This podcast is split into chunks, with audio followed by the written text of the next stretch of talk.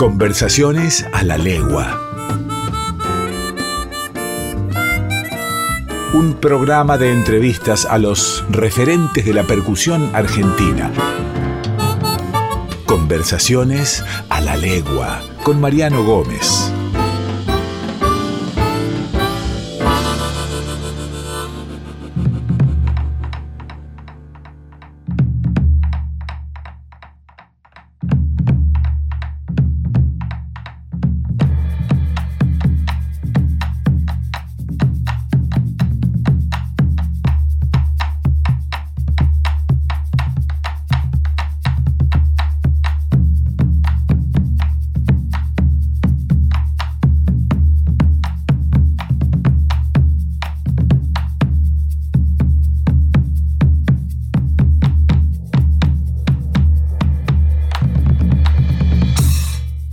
Bienvenidos y bienvenidas a Conversaciones a la Legua, un lugar donde la música vibra. Mi nombre es Mariano Gómez y juntos seguimos conociendo y recordando a los principales exponentes de la percusión argentina. Percusionistas de ayer y de hoy. Nació en Salta, más precisamente en Cafayate un 7 de marzo de 1937. Su debut Los Chalchaleros sucedió en el año 1966 con la salida del álbum de esta samba ausente. De ahí en adelante no dejó nunca más los chalchaleros. En el año 2000 el grupo editó su último disco en estudio titulado Todos somos chalchaleros donde cantaban junto a grandes figuras argentinas e internacionales como Lelutier, Eduardo Falú, Juan Manuel Serrat, el dúo Coplanacu, entre otros. Luego de que el grupo se separara después de décadas de éxito, Eduardo Polo Román formó una nueva banda que se llamó Polo Román y Salta Trío, con el que grabaron un disco editado en el año 2016.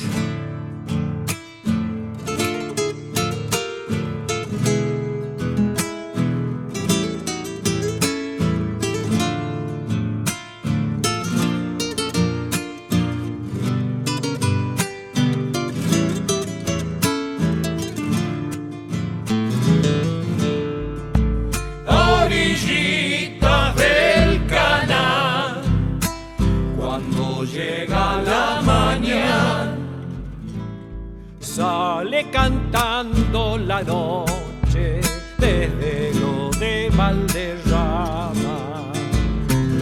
Sale cantando la noche desde lo de Valderrama. Adentro puro temblor. El bombo con la baguala y se alborotan quemar le chispear la guitarra y se alborota quemar dele chispear la guitarra. Lucero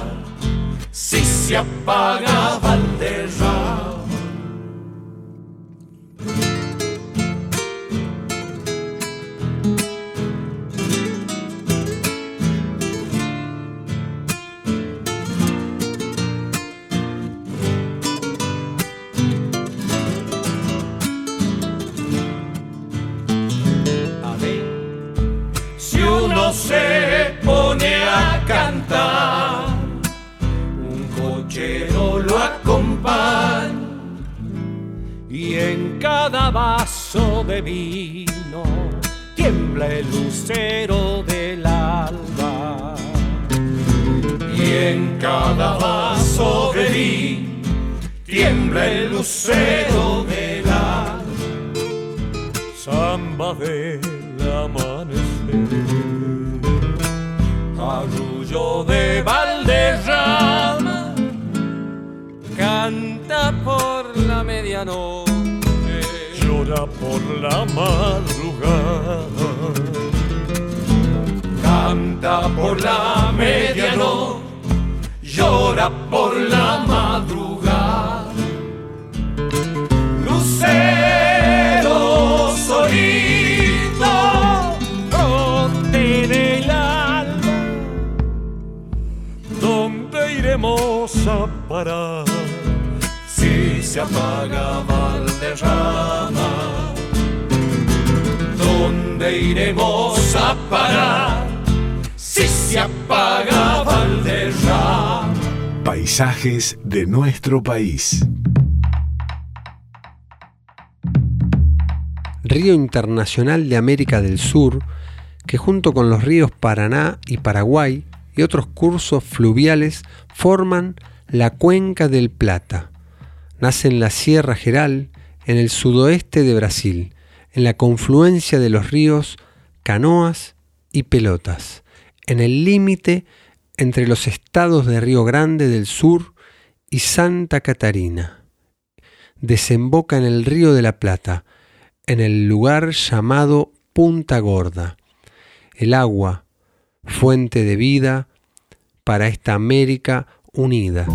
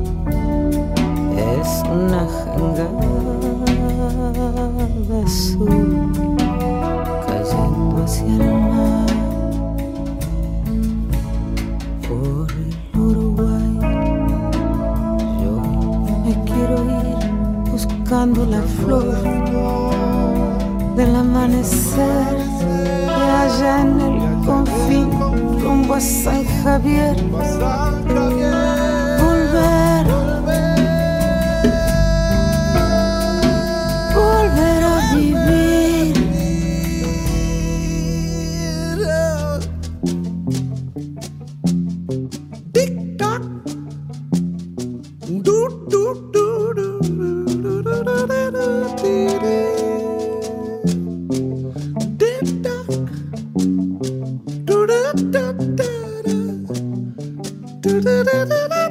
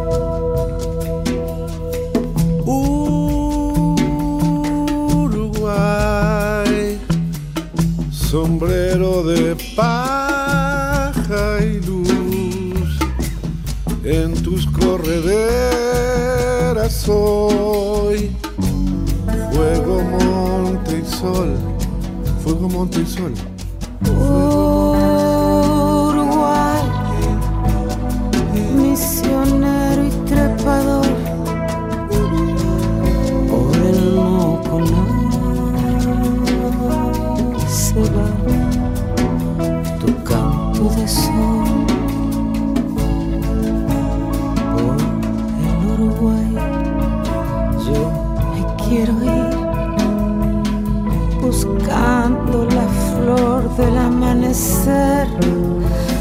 Y allá en el confín rumbo a San Javier.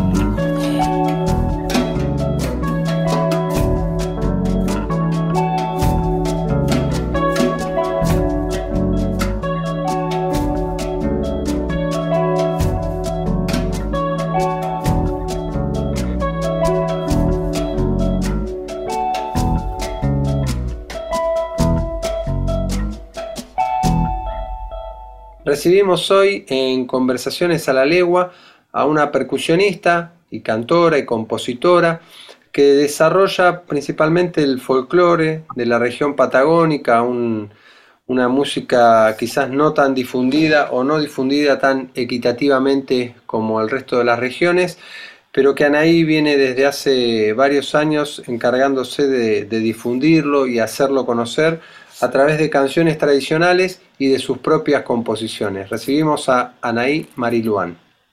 ¿Cómo estás?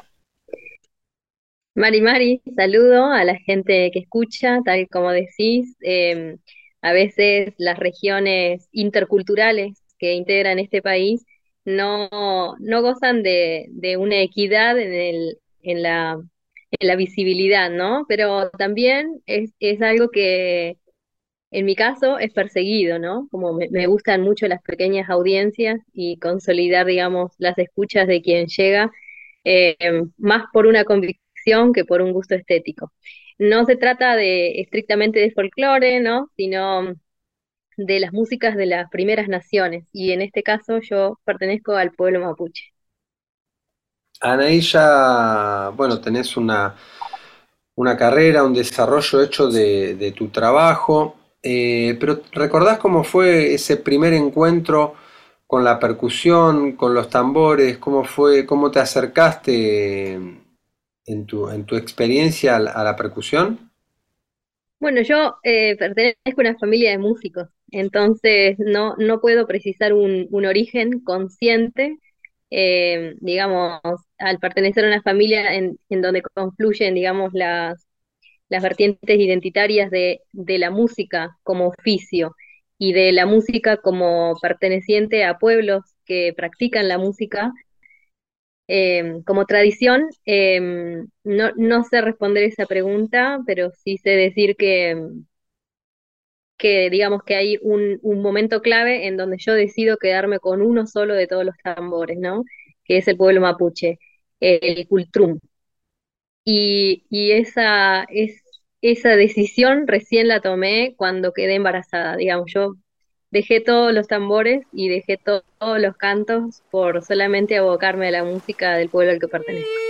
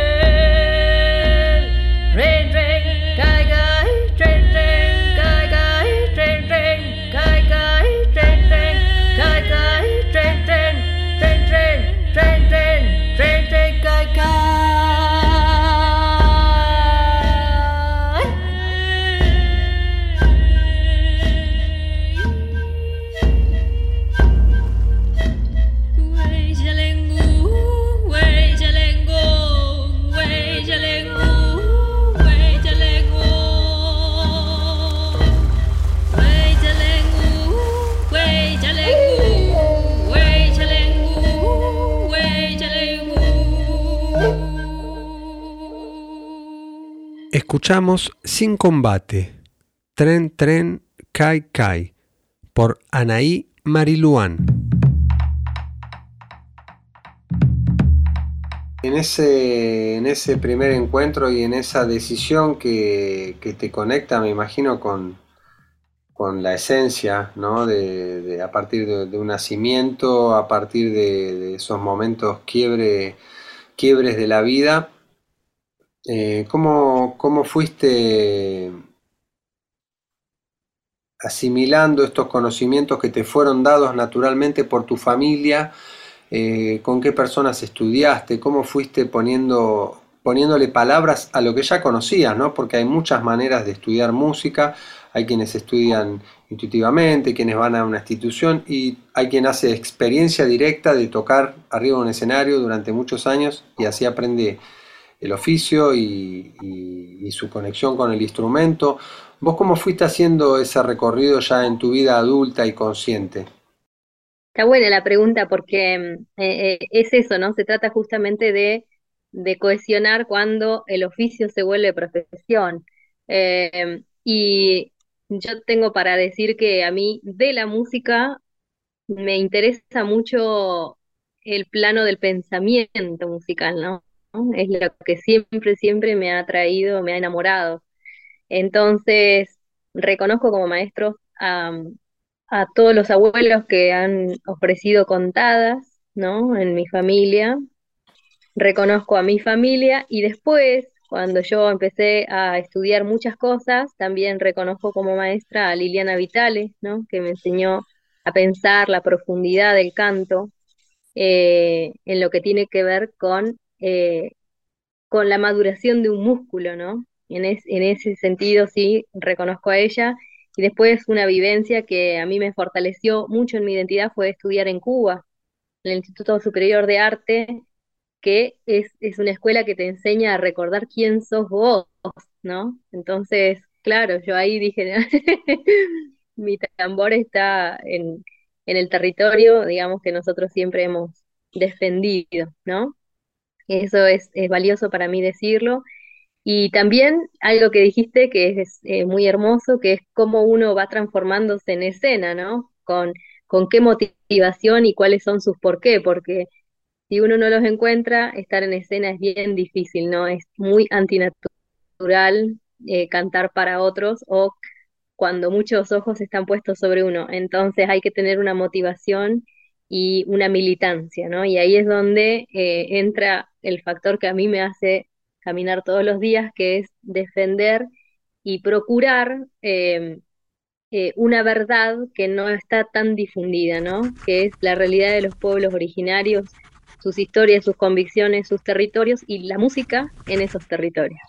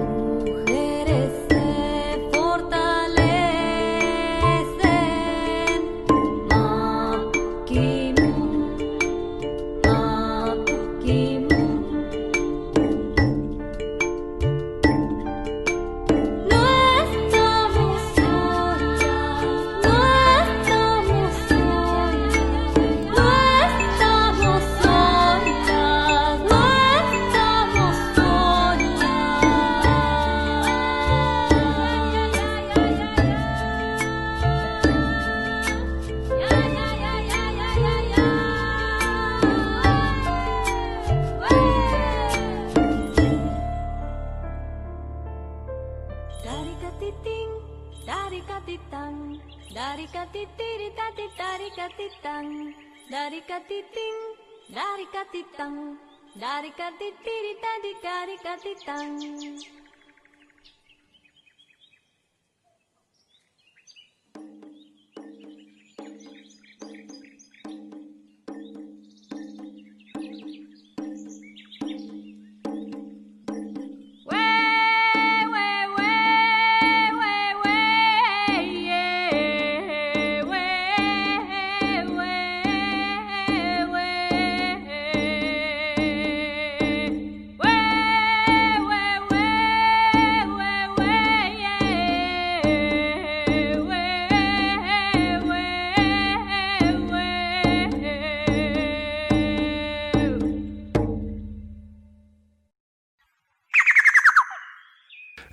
Escuchamos Marukimun, Kisule Line, por Anaí Mariluán.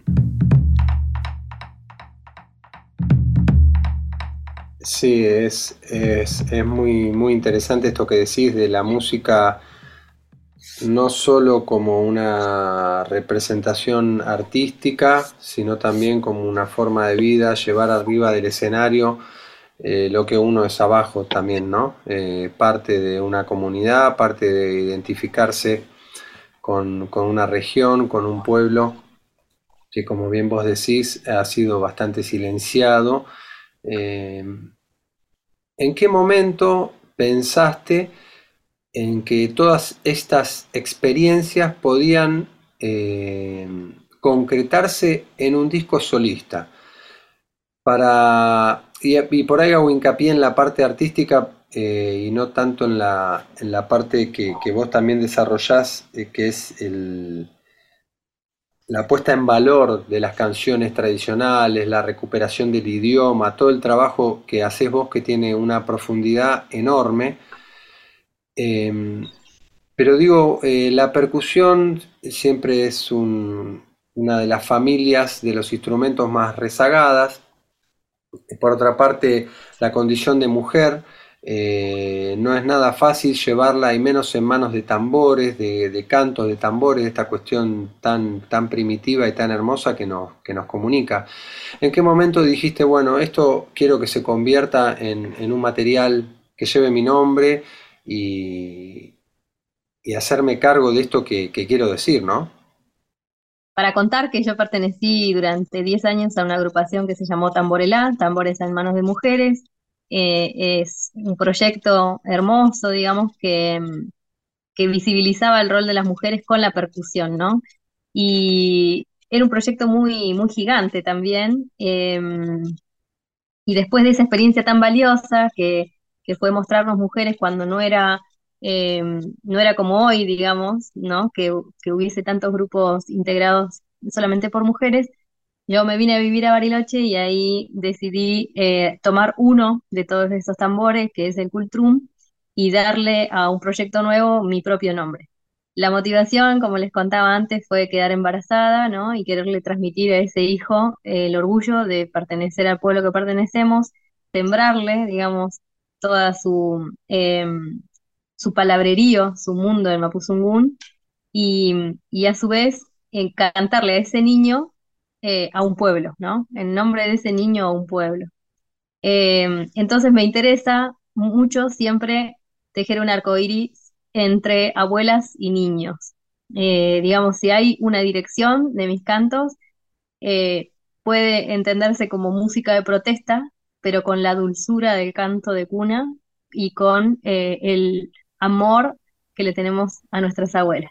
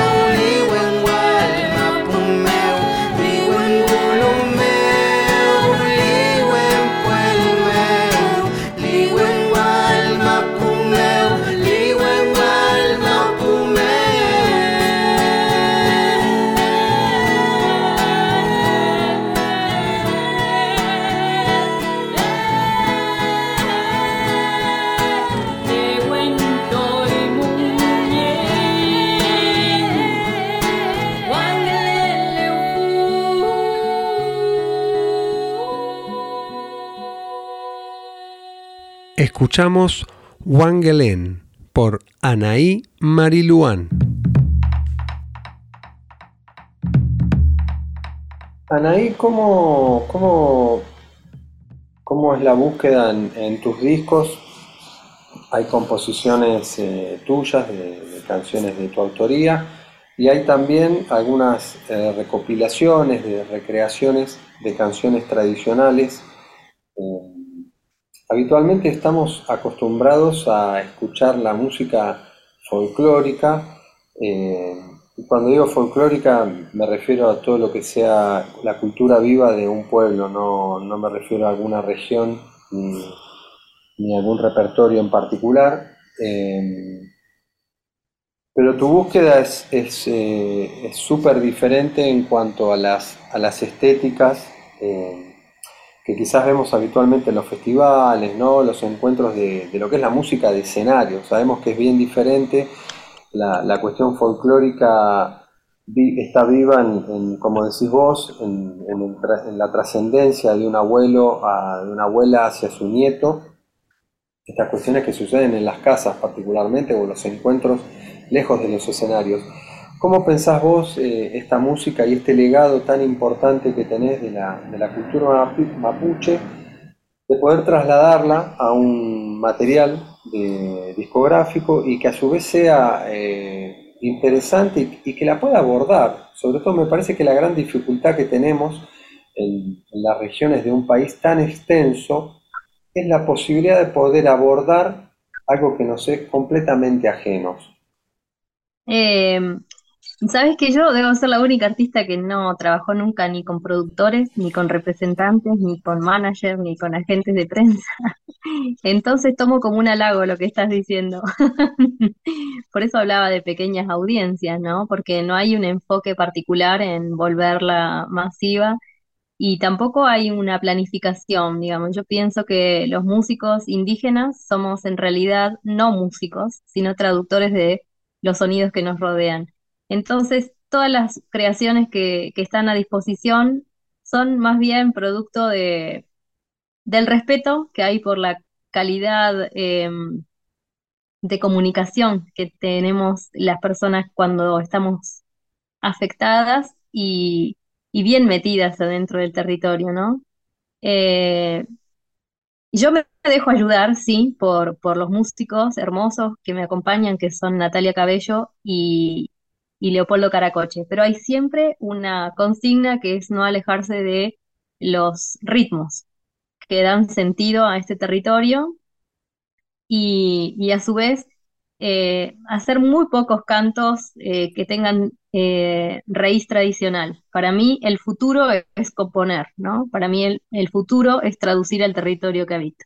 Es, muy importante esto que decís de, con respecto al futuro, ¿no? Que, no siempre sea la recreación de algo que sucedió y está en el pasado, sino seguir pensando para adelante la trascendencia de, de una región y un pueblo, en tu caso el, pueblo mapuche. Em, ¿En qué estás trabajando actualmente? ¿Cuáles son las búsquedas que, estás teniendo en este momento? En este momento trabajo sobre un disco en donde las voces son los ñenes, ¿no? que son los espíritus cuidadores de la naturaleza. Eh, en términos occidentales podría hablarse de personas no humanas, ¿no? Eh, entonces estoy componiendo un disco en donde canta el agua, en donde canta un yuyo del lago, eh, en donde canta, digamos, un ser que no tiene el uso de la razón como brújula. En eso estoy trabajando para este 2023 y, y también estoy brindando conciertos en la naturaleza, ¿no? Nosotros vivimos en un marco precioso que es la cordillera y, y con esos espacios tan gigantes que son los bosques. Entonces estamos internándonos dentro de la naturaleza para dar conciertos y desde allí transmitir qué es eh, cantar en, territorio, ¿no? Así que esas dos cosas me tienen eh, ocupada y además la, musicalización de trabajos documentales, ¿no? de los que me encargo en este momento se está estrenando la película Manquehuenui, también eh, el año que viene en canal, este, en la televisión pública va a salir una película que se llama Wampo, también, con dirección de María Manzanares. Y también en un largometraje que se llama Cuentos de la Tierra, que dirige Pablo Nisenson con, con apoyo del Instituto Nacional de, Cine de Argentina.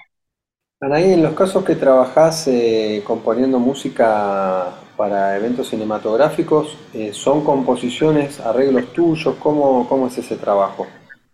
Sí, en general sí, yo presento en donde quiero dejarme acompañar por los músicos también, ¿no? Porque en este último disco estoy valiéndome solamente de mí, digamos, ¿no? De lo, de, de ponerle mucho tiempo a eso que para mí es lo que suena, ¿no? Eh, derivado un poco de la contemplación que permite vivir en estos marcos tan tan preciosos. Eh, pero en general también le, le, marco a mis músicos lo que yo quiero y construimos entre los tres, digamos, durante un tiempo hasta que vemos lo que nos gusta, ¿no?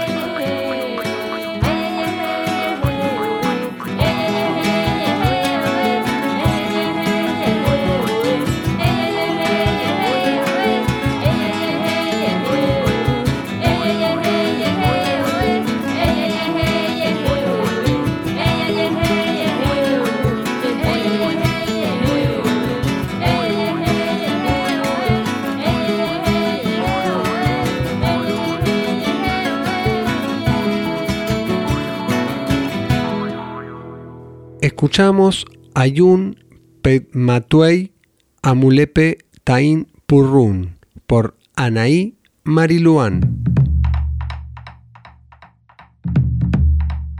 Anaí, eh, vos más que nadie sabe eh, lo que sucedió en la Argentina con respecto a, nuestra real historia, a la, a la tradición, a cómo fueron borrados del mapa pueblos enteros, con esos pueblos sus lenguas, sus instrumentos, sus comidas.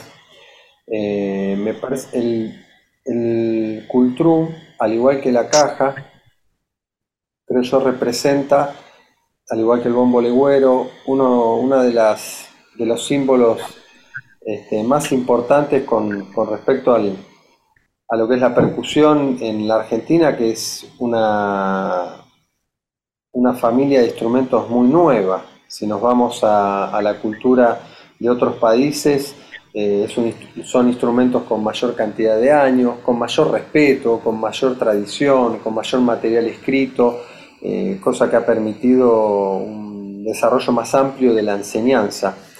Para aquellas personas que no, saben lo que es un cultrum y el significado que tiene en la cultura mapuche, ¿podrías explicar brevemente eh, qué representa para la cultura mapuche el cultrum, cómo se utiliza y de qué está formado? Dale. Em, el cultrún es un instrumento que pertenece al pueblo mapuche hoy distribuidos entre Argentina y Chile, ¿no? Comprobados 10.000 años de existencia, de manera que eh, este instrumento, quién sabe cuántos años tendrá en el desarrollo de la vida de un pueblo. Eh, se trata de una media esfera construida con los árboles que nos rodeen, porque no siempre todo el territorio mapuche que va de mar a mar se acompaña de la misma arboleda. Y casi siempre está protegido de un cuero fuerte, que puede ser caballo o cordero viejo, porque es un instrumento que va a sonar por las madrugadas cuando hay nieve o mucha humedad. Tiene arriba una insignia, ¿no? Que cada cultrunero o cultrunera le, le, le da un dibujo que representa su zona, su espíritu, y, por dentro también tiene guardadas semillas o piedras o metales de acuerdo a la persona que lo vaya a habitar. El cultrún es una extensión de las personas que lo tocan, que lo tocamos. Entonces es un instrumento muy importante que además de representarnos, tiene eh, el espíritu de una abuela, de un abuelo, de un niño y de una niña. Eh, entonces, es dentro de ese cultrum se guarda un canto que nunca debe escaparse, ¿no? Por eso los instrumentos son sagrados, porque merecen un cuidado especial, ¿no? Eh, son, cumplen una función ceremonial cuando, cuando estamos en ceremonias y también acompaña a una autoridad espiritual sanadora que es la machi, que son otro tipo de usos que se le da a este instrumento, ¿no? Así que eso puedo contarles de, este maravilloso instrumento y de la cultura a la que yo pertenezco. Em, un poco la pérdida de su espacio territorial em, dedujo, digamos, la ampliación de lo que hoy entendemos por el Estado de Argentina y Chile. Entonces, el anexamiento forzoso de esos territorios eh, involucró el silenciamiento. Muchos de nosotros mismos no conocemos, digamos, nuestra propia historia debido a los procesos nacionales que omiten a los pueblos originarios porque comprenden o comprometen a sus territorios. Anaí, te súper, súper agradezco que hayas aceptado la invitación de participar en Conversaciones a la Legua. Me parece enorme el trabajo que estás haciendo de visibilizar a la cultura mapuche, de visibilizar el trabajo de una mujer con un tambor, de todo el trabajo de composición, de poder ligarlo también con otras artes como la cuestión cinematográfica me parece un trabajo enorme y muy valioso el que estás haciendo. Y te súper, súper agradezco que hayas dedicado tiempo a, venir a conversaciones a la legua, a compartir con nosotros todo el trabajo que haces. No, muchísimas gracias por, por, la, por el espacio y también por dedicarle amor a, la percusión, ¿no? Que es, eh, en este caso, en este hemisferio, está tan relacionado con las mujeres. Eso me parece hermoso y bueno, vaya el saludo para toda la oreja que presta oído a estas palabras. Peucayal.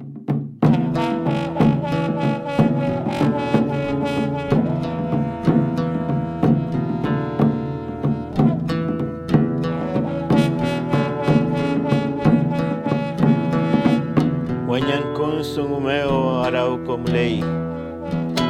Campe piel cauculelai. Wirarco y figue saque sungumeo. Chem com cheleli rupai. Moñancun sungumeo arauco mulei. Compi pel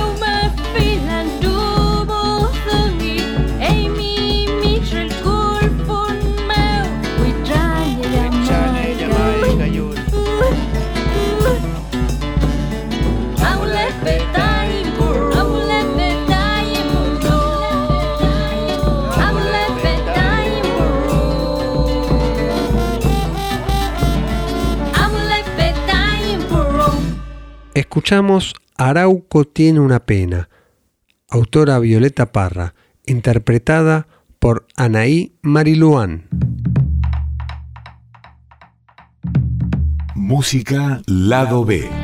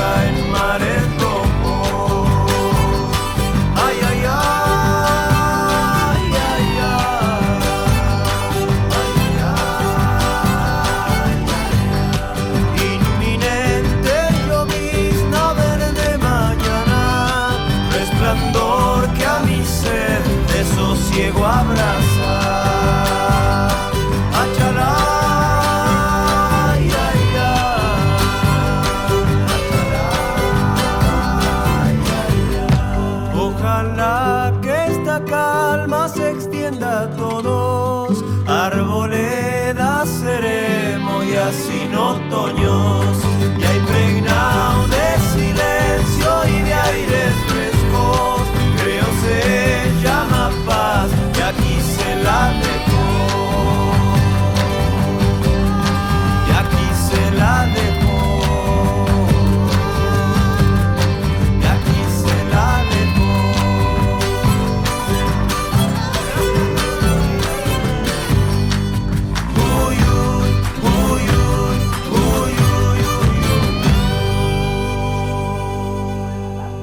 Escuchamos En Silencio, del disco Reminiscencia del Mono Vanegas. Agradecemos como siempre la compañía de todos y todas ustedes. En edición, Fernando Salvatori. Quien les habla, Mariano Gómez. Nos reencontramos la semana próxima para seguir compartiendo en esta ronda de tambores denominada Conversaciones a la Legua.